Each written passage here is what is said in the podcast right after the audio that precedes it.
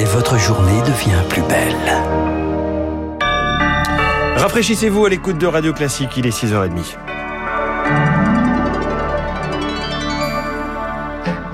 La matinale de Radio Classique avec François Geffrier. 6h30, c'est le journal d'Augustin Lefebvre, direction le Japon pour commencer ce journal. Les obsèques de l'ancien Premier ministre Shinzo Abe, assassiné vendredi matin, ont eu lieu cette nuit. La cérémonie privée s'est tenue il y a 1h30. Il était midi au Japon. Un hommage public lui sera rendu ultérieurement. En attendant, de nombreux Japonais ont, à, ont tenu à rendre hommage à l'ancien Premier ministre conservateur dans le temple où a eu lieu la veillée funèbre. On retrouve à Tokyo notre correspondant Yann Rousseau. Ce midi, seules les familles et les proches ont assisté à la cérémonie religieuse qui se tenait euh, dans le temple bouddhiste de Zozoji, en plein centre de Tokyo. Mais depuis hier soir, des milliers d'anonymes et de nombreux élus font la queue euh, à l'entrée du site. Ils viennent pour déposer une fleur blanche, un petit mot ou allumer un bâtonnet d'encens en hommage à Shinzo Abe. La famille a fait installer euh, pour cette veillée funèbre une sorte de stand surmonté d'une grande photo de, l'homme politique devant le temple. Dans les prochaines heures, le convoi funéraire devrait parcourir Tokyo pour passer devant les différents sites politiques qui ont marqué sa vie, que ce soit le siège du Parti libéral-démocrate, le bâtiment de la Diète ou alors euh, la résidence du Premier ministre. Hier, l'actuel Premier ministre euh, Fumio Kishida, qui était lui aussi venu se recueillir euh, au temple, a promis d'honorer la mémoire de Shinzo Abe en tentant de faire passer certaines des réformes que l'ancien dirigeant n'avait pas réussi à imposer pendant ses huit années au pouvoir, notamment une révision de la constitution pacifiste du pays. Mais c'est un chantier extrêmement controversé. Yann Rousseau à Tokyo pour Radio Classique. Vous en parliez dans la météo, Augustin. La France est touchée par une vague de chaleur, ses voisins également. Une alerte a été émise pour dimanche par le service de météorologie britannique. En Espagne, le thermomètre a atteint 43 degrés 3 hier dans le centre, 44 ce week-end au Portugal. La vague de chaleur y provoque des dizaines de départs de feu. Plus de 5000 hectares de végétation ont été dévastés. Les deux principaux incendies ont été circonscrits hier, mais la situation est toujours inquiétante, notamment dans le nord du pays. Karina Alves, journaliste portugaise. Ici au Portugal, c'est la phase la plus critique qui mobilise le plus grand dispositif. En tout cas, les pompiers portugais sont phénoménaux.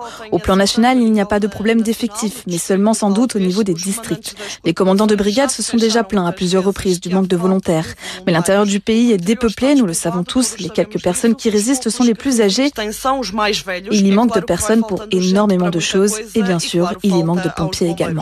Aux États-Unis, le parc national du Yosemite dans le nord de la Californie est lui aussi touché par un incendie. Il menace les séquoias géants des arbres centenaires qui peuvent atteindre jusqu'à 64 mètres de haut dans ce parc. C'est-à-dire euh, l'équivalent d'un immeuble de 20 étages à peu près. Qui, résiste normalement aux incendies de faible intensité. Hmm. Alors on le sait, hein, ces vagues de chaleur sont amenées euh, à se répéter avec le changement climatique. En France, cet épisode réveille les mauvais souvenirs d'août 2003. 15 000 décès dus à la canicule à cause de la mauvaise gestion des pouvoirs publics, symbolisée par l'interview euh, télévisé du ministre de la Santé Jean-François Mattei en polo sur son lieu de vacances. Depuis, les leçons de cet épisode ont été tirées sur les vacances des ministres, certes, mais surtout sur la gestion sanitaire des fortes chaleurs, Anne Mignard. Dès 2004, un plan canicule a été imaginé pour informer et protéger la population, dont les personnes à risque. Désormais, chaque année, du 1er juin au 31 août, en collaboration avec Météo France, des alertes sont émises pour évaluer les risques pour la population. À chaque canicule, soit trois jours et trois nuits à haute température, le drapeau orange est dressé. Les pouvoirs publics doivent alors informer la population de mesures de précaution.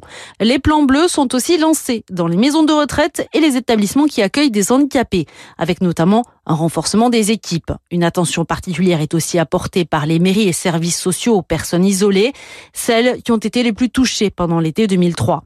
Si les températures augmentent encore et sur la durée, une alerte rouge peut alors être déclenchée par les préfectures. Certains établissements accueillant du public pourront alors être fermés et des manifestations ou festivals annulés. Anne Mignard, pas de surprise, la motion de censure déposée par la NUP n'a pas abouti à la démission de la première ministre Elisabeth Borne hier. L'Union de la gauche à l'Assemblée n'a récolté que 146 voix.